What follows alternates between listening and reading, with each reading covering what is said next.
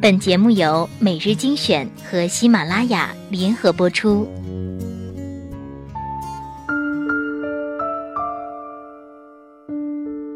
欢迎收听每日精选，我是主播小乖。人说太要强的女孩活该没人疼，谁都想着被宠着，不是吗？咱们暂且不说那些有钱人家衣食无忧的小孩，这个世界上毕竟还是没钱的人多。每个人都有一个依赖心理，从古至今都是弱者喜欢依赖强者。很多人不喜欢自己努力，但是却很喜欢眼红别人。女孩们也总是告诉自己一定要独立，物质独立、精神独立，巴拉巴拉。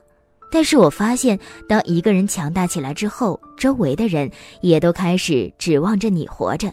你的家人也好，甚至你的男女朋友。甚至公司里的一个项目、一个案子，他们说的最多的一句话就是“全靠你了”，干得好就是天堂，干不好就是地狱，所以你只能埋头苦干，每天熬夜干着超负荷的事儿，就是因为别人说了一句“全靠你了”，你觉得自己很累，但是活该，谁让你强呢？这和独立的人生看起来真是个悖论。当初你想要独立的人生。不依靠其他人自力更生，就是为了能够没有负担的自由自在的活着。然而你错了，你的强大是会有你拒绝不了的人在你翅膀下乘凉。你很累，是因为你的翅膀很重，他们拖着你，支透着你。然而还津津乐道地说：“我的靠山很优秀。”我有一个朋友是一个自由摄影师，九三年的，平时天南海北的旅拍。他的家庭状况一般，所以他一直就很争气、很独立。自己那么累，也要熬夜修图，白天背着化妆包、衣服，顶着大太阳拍照。他的工作室在厦门，而他的老家在杭州。然而，工作室并没有想象中经营的出名。他的父母告诉他要去厦门找他，并且言下之意就是我照顾你的生活起居。但是父母真的没有钱，一分都拿不出来。所以你要管着二老的吃喝拉撒、衣食住行。当然，我也有可能带着七大姑八大姨过去看你。你不照顾他们也不显好，毕竟你现在已经小有成就了。她的男朋友也在外地上学，压根儿就不赚钱。每次打电话都半开玩笑的告诉她说：“你包养我吧，你现在那么能赚，还有自己的工作室，我跟着你吃香的喝辣的。”别人总会夸大你的成就，然后便觉得依附于你天经地义。女孩压力巨大，首先照顾父母没得说，应该的。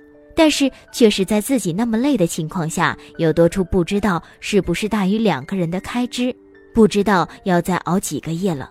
男朋友，你赚的比他多，而且看你满世界跑，以为钱来的太容易，索性就你那么强，你养我好了。每次听到这些，你赚的那么多，你养我好了，全指望你了。这些话，他只能笑着说：“好啊，我养你们。”对方还感动的不行不行的，仿佛自己就可以什么都不干了，坐享其成。然而，姑娘那么累，谁又看得到呢？人们总是这样，只要看到别人赚钱了，就觉得你那么有钱，你养我怎么了？你那么有钱，你请我吃几次饭怎么了？你那么有钱，我在你家蹭吃蹭喝。住个一年不给你钱怎么了？你那么有钱，我借你点钱不还怎么了？想知道从什么时候开始，索取变成了应该的了？帮你是义气，不帮你是本分，这道理很少有人记得。就是因为你强大，所以你就要承担最重的东西吗？一个撒娇的娇柔造作的女孩会得到很多照顾，以至于他们出现的时候，别人会说：“哦，别让他们干重活儿。”你们照顾一下她，别让她累着了。然而，对于一个独立的、独自承担一切的姑娘，别人扔给你一个重活儿，她说：“没事没事，我可以的。”然后不说话，默默的一个人累到死的去干完，别人会觉得：“哇，她好厉害呀！”那下次还让她干这活儿。久而久之，当别人质疑这么累的活儿她能不能干的时候，觉得一个女孩子家还是让她休息一下好的时候，别人会说没事儿，她是女汉子，什么累活儿她都能干。而这个时候，这些独立的姑娘会笑着把牙打碎了往肚子里咽，活该！谁让你独立呢？谁让你强呢？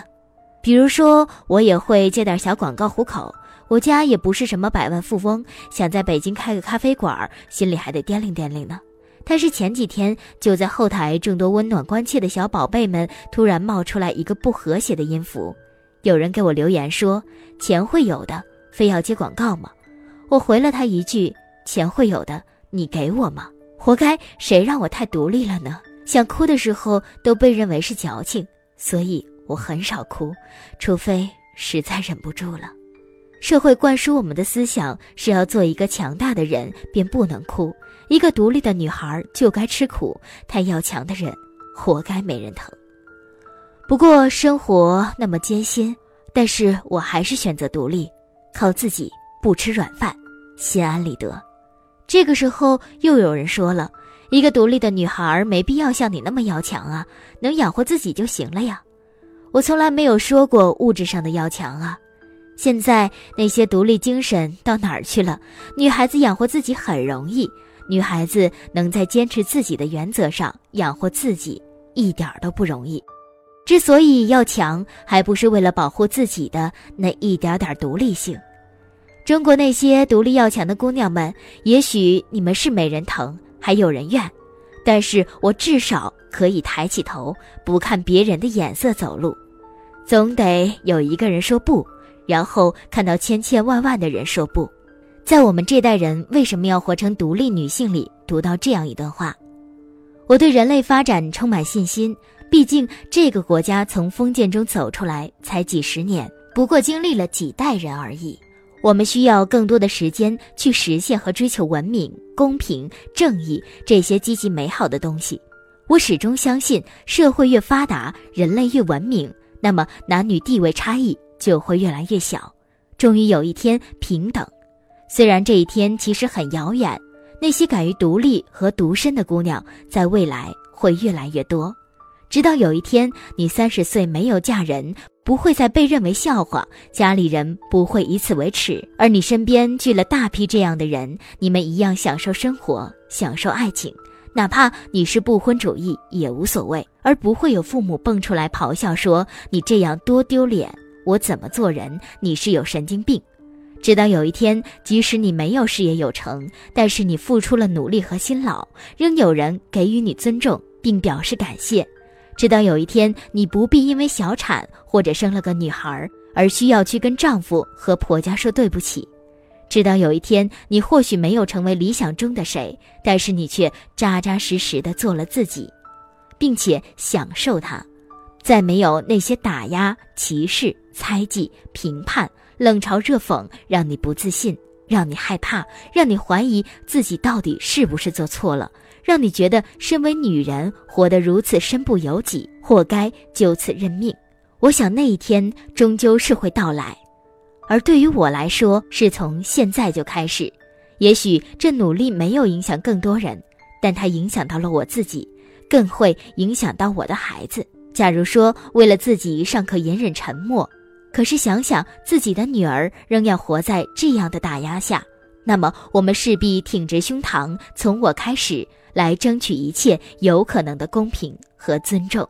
正因如此，我才会坚信人类越来越好，女性会越来越轻松。也许这个议题有些大了，我也好像没必要这么振臂高呼什么。回到主题，没人疼怎么了？你就当为女性独立事业做出了点贡献，但是我相信早晚会有人摸着我的头，拥我入怀，告诉我说：“别太累了，我们一起走吧。”而那时我也会卸下一身包袱，像一只猫咪一样，在他的怀里对他撒一个巨大的娇，说：“终于等到你了。”